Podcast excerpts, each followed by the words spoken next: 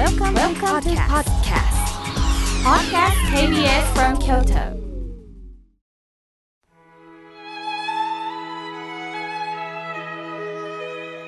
改めまして僧侶の河村明慶です今日の法話のテーマは本当の救いについてお話しいたします今日は9月9日で救急の日です救急医療の意識を持ってほしいと呼びかけておられます例えば119番をかけると救急車が出動するのですが救急車にも台数の限りがあります中には緊急ではないんだけれども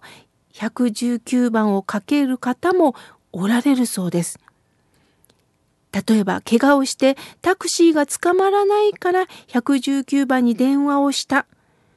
また緊急性のない方の電話がなんと半数もおられるというんです。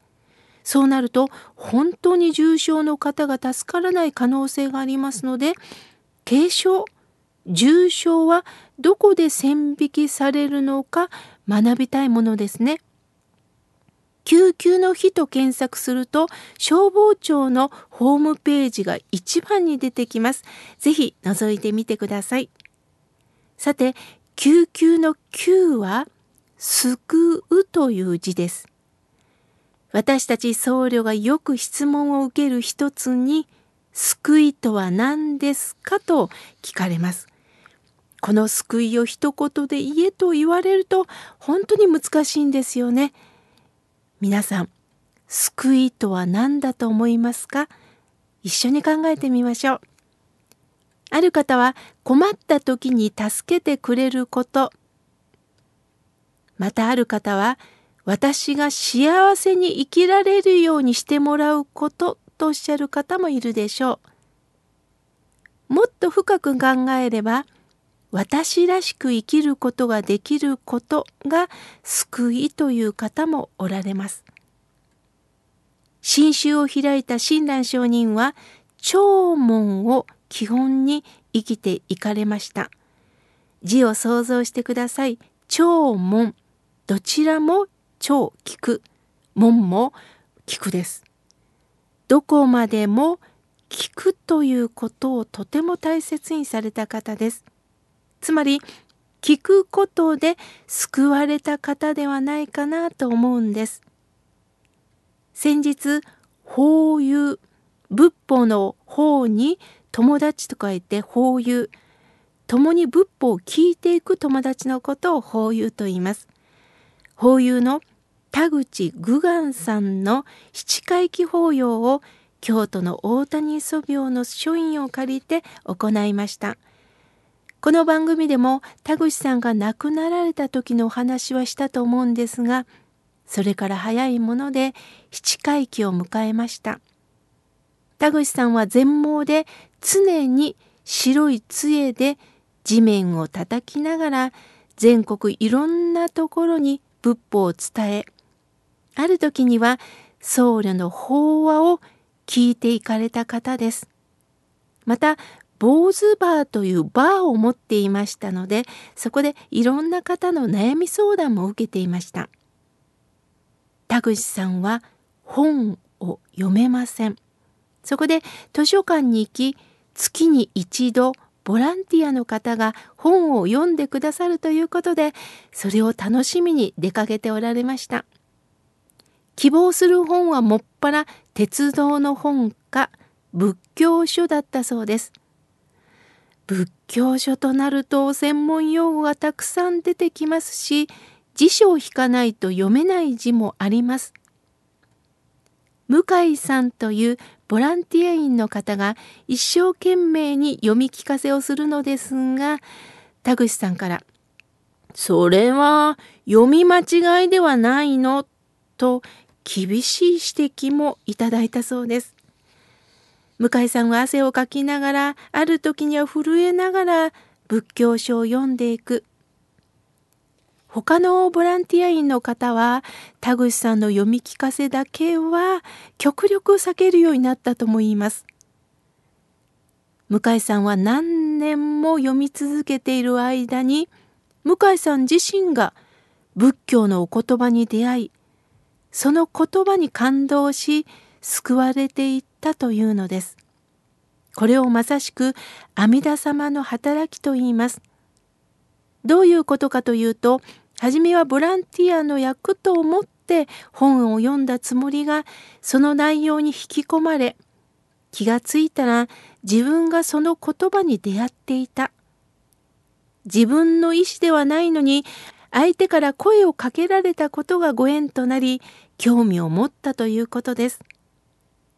それから向井さんは信州門徒になられ東京の信州大谷屋のお寺にお世話になるようになったとのことです。さて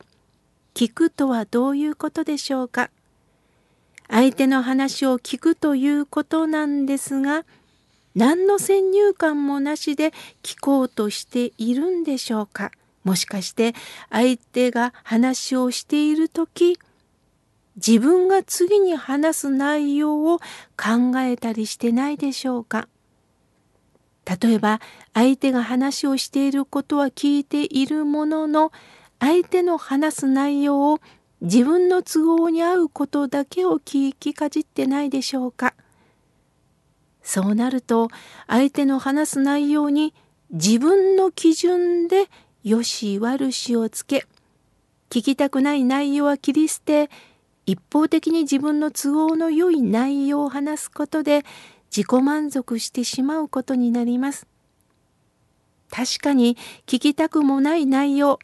自分の感覚に合わないことなど、まあ、スルーしたいこともありますよね。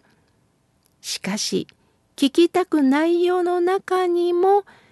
受け取りによっては深い学びがあるんです。先日家の隣に住む男性がビールを飲みながら洗車しておられます。私は玄関を入っていたんですが、妙慶さん、おはよう。聞いてやん。昨日仕事のプレゼンで落ちて落ち込んでるんや、と言います。私はこの暑い中この方の話を聞かないといけないのかなとも思ったんですが、なんでプレゼン落ちたと思います？って聞いてみたんです。すると、んまあ、自分の苦労話をしてしもてな、相手に同情してもらったらいいかなと思ったんやけども、今思えばそれ良くなかったかもしれんとおっしゃったんです。その時になるほどと思いました。人間は相手に関心を持ってもらう方法に苦労話をして同情してもらいたいっていうのはあるでしょう。しかしお相手は PR する本人のことより商品企画内容をまず知りたいのです。それが良ければ使ってみたいと思うでしょうし最終的に楽しく分かりやすく企画したその人に興味がいくんでしょう。順番を間違うと仕事もうまくいかないことがあるんだなぁと私自身も勉強になりました。私は仏法に出会うことで自分が持っている煩悩と向き合えるようになりました。出会うというのはまず聞くということです。すると相手の困っていること投げかけていることもわかります。そこからそういうことだったんだ。私が怒ったりしたのは自分の自我が強かったからだと発見することもできるんですね。聞いて初めて気がつかせていただく話してばかりでは気づかないんですよね。その聞くということが救われていくことなんだなと感じたものです。聞くことは教養や知識を高めるために聞くのではなく私も煩悩具足の凡夫であることに目覚めさせていただくことなんだなと思います。聞くことでこの私の生き方が見えてくるのです。するとなんだかこれから生きること歩むことが楽しくなりそうです今日は本当の救いについてお話しいたしました。